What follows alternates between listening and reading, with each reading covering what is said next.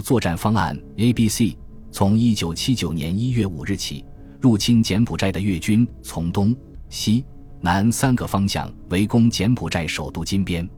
柬埔寨部队主动撤离金边，越军于一月七日中午进占金边。随着越南对柬埔寨发动的大规模公开武装入侵的升级，以及越南在中国边境地区挑衅活动的加剧，坚定了中央军委统帅部惩罚教训越南自卫还击作战的决心。作战的决心由统帅部下，其作战的方案当然是要由各级司令部来完成。总参负责制定总体的作战方案，主要是开战的时间、基本的战略方针与基本的作战原则、战争的规模、打击的纵深及撤军的时机、兵力投入的规模及配置等等。当然，作战方案一定是多套公统帅部择优选择，最后由最高决策机关决策批准。广州、昆明两大军区是根据本战区的作战任务，负责制定本战区的战役作战方案。关于开战的时间，这是战争的最高核心绝密。开战前知道的人越少，越能守得住密。首先是要在敌人意想不到的时间开战，只有保证战争开战的突然性，才能增加克敌制胜的把握性。其次就是开战时间要有很强的科学性。也就是要有利于我军部队自身的军事行动，要考虑避开雨季和我军战前的隐蔽接敌运动。实战证明，我军确定开战时间为二月十七日凌晨是最科学的。按照我们中国人的传统习惯，年小十五大，而一九七八年的除夕是没有年三十的。开战时间确定在一九七九年的正月二十一日。让参战的将士们过完大年元宵节后再走向战场是很讲究人情味的。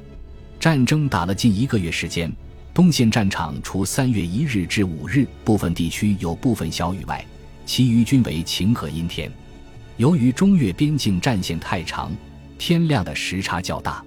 所以统帅部只有总体的大体开战时间要求，没有开战的统一时间规定。另外。也要考虑有利于国际上的外交斗争需要。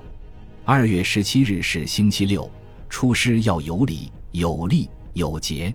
要向国际社会宣布我国出师理由的严正立场与严正声明，以争取国际社会的理解而不好反对。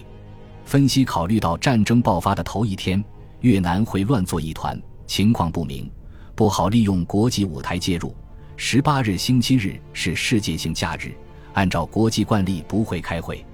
十九日虽说是星期一，但加上时差时间已过去三天，我军第一阶段战役目标已经达到，战争已成既成事实。即便国际社会介入为时已晚。关于基本的战略方针与基本的作战原则，是坚持南攻北防的战略方针和有限惩罚性还击的作战原则。当南疆激战正酣时。北疆部队也全部进入紧张的疏散防御，而在躺兵卧雪，准备迎战苏军可能的报复性打击。战争的规模及打击的纵深是根据统帅部的作战决心而不断改进和完善的。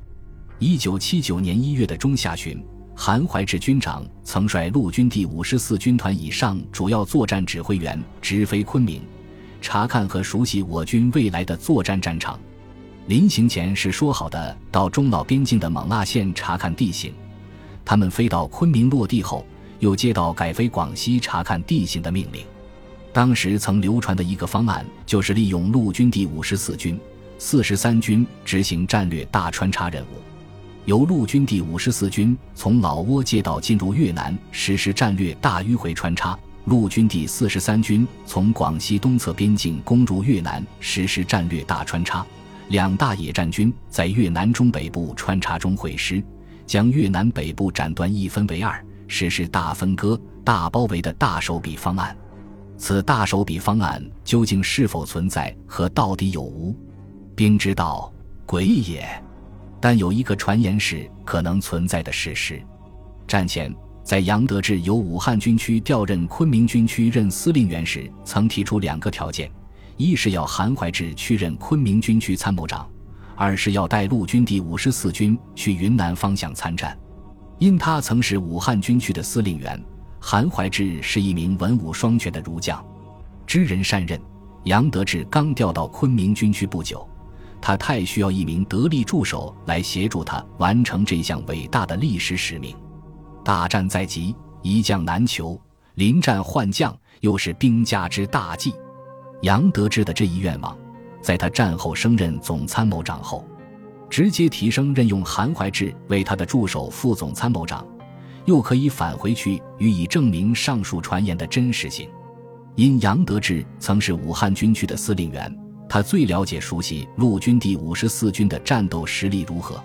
他需要掌握这支锤子部队，帮助他在大战的关键时刻为其帮助扣底。